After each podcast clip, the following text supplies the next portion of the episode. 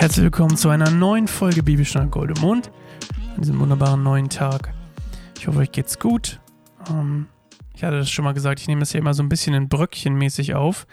Und äh, was heißt Bröckchen mäßig? Ich nehme es immer so in kleinen Sessions auf. Und äh, heute ist ein wunderbarer Tag. Und wir lesen heute Markus 7 von unreinen Händen und Herzen. Das ist doch ein schönes Kapitel. Also, ne, wir lesen ja immer noch die NGÜ. Ich habe hier gerade Luther offen, das ist äh, nicht so praktisch. Da haben wir die NGÜ. So. Also, Markus 7, 1 bis 23 ist es. Okay. Die Pharisäer und einige Schliff, Schlift. Das fängt gut an. Wenn wir mitten im Text wären, würde ich nochmal neu anfangen, aber jetzt machen wir einfach. Die Pharisäer und einige Schriftgelehrte aus Jerusalem kamen gemeinsam zu Jesus. Sie hatten gesehen, wie einige seiner Jünger aßen, ohne sich die Hände gewaschen zu haben. Ihre Hände galten deshalb als unrein, denn die Pharisäer und die Juden im Allgemeinen essen nur, wenn sie sich vorher die Hände gewaschen haben. Sie richten sich damit nach den Vorschriften, die ihnen von den Vorfahren her überliefert sind. Und wenn sie vom Markt kommen, essen sie erst, nachdem sie sich einer Reinigung unterzogen haben. So halten sie noch viele andere Vorschriften ein, die ihnen überliefert worden sind, wie zum Beispiel das Reinigen von Bechern, Krügen, Kupfergefäßen und Sitzpolstern. Deshalb fragten nun die Pharisäer und die Schriftgelehrten Jesus, warum richten sich deine Jünger nicht nach den Vorschriften, die uns von den Vorfahren her überliefert sind, sondern essen mit ungewaschenen Händen? Jesus gab ihnen zur Antwort. Was Jesaja in der Schrift prophezeit hat, trifft genau auf euch Heuchler zu. Geil. Dieses, geil steht übrigens nicht im Text. Dieses Volk ehrt mich mit den Lippen, aber ihr Herz ist weit von mir entfernt. Ihr ganzer Gottesdienst ist wertlos, denn ihre Lehren sind nichts als Gebote von Menschen. Genauso ist es. Ihr lasst Gottes Gebot außer Acht und haltet euch stattdessen an menschliche Vorschriften. Weiter, ja, weiter sagte Jesus zu ihnen, ihr versteht es glänzend, Gottes Gebot außer Kraft zu setzen, um euren eigenen Vorschriften Geltung zu verschaffen. Mose hat zum Beispiel gesagt, ehre deinen Vater und deine Mutter. Und wer Vater oder Mutter verflucht, soll mit dem Tod bestraft werden.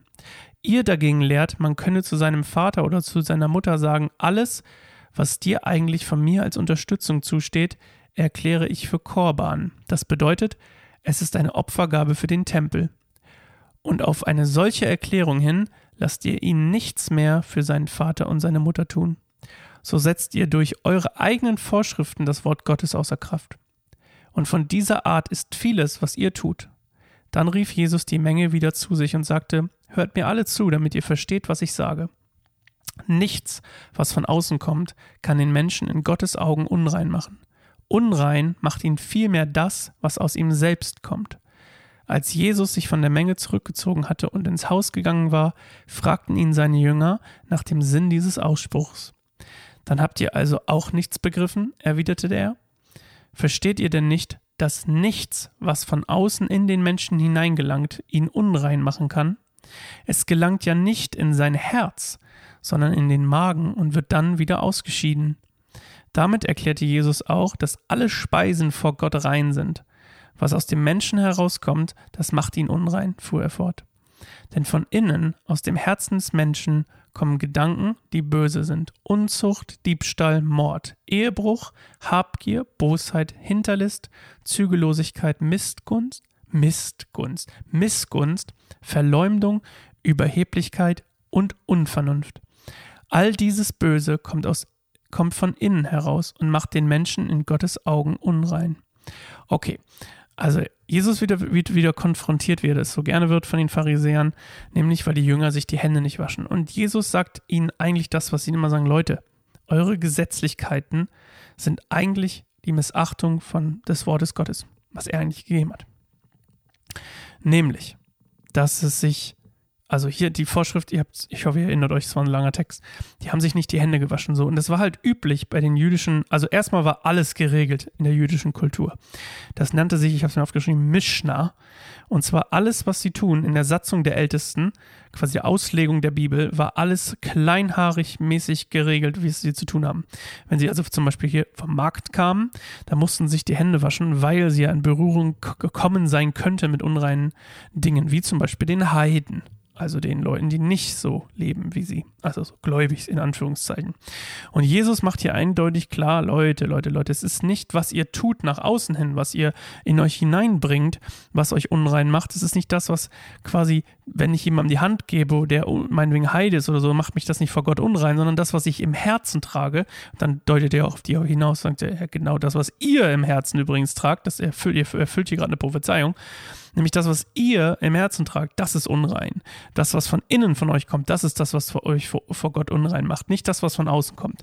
Also Jesus macht hier wieder Gesetzlichkeit und so eine ganzen Murksi-Kaxi, was wir heutzutage immer noch lieben übrigens. Herzlichen, herzlichen Shoutout an die ganzen Gemeinden, die ich da gerade, die ich gerade erwähnt habe, die immer noch die Regeln und die Vorschriften über das stellen, worum es eigentlich geht, nämlich das, was von innen kommt.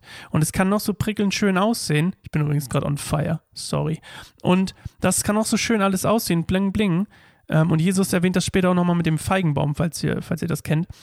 Ähm, da kommen wir auch noch hin alles kann nach außen hin bling bling aussehen. Israel sieht bling bling nach außen aus, religiös, bla bla bla. Aber nach innen ist da, von innen ist das eigentliche Problem. Nicht das von außen, dass ich mir die Hände wasche, ist, ist das, was mich Gott, was mich Gott näher bringt, sondern das, was in mir drin ist, ist das, was mich von Gott wegbringt. Oder in dem Fall die Pharisäer.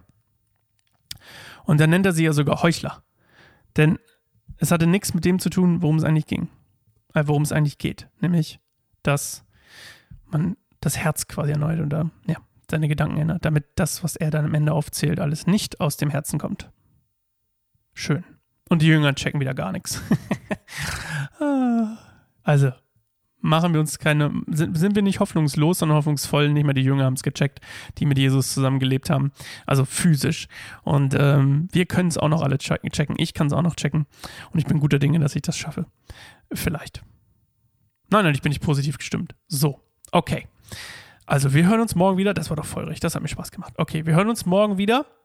Ähm, wie immer, entschuldigt für die kleinen Verleser an der einen oder anderen Stelle oder Versprecher.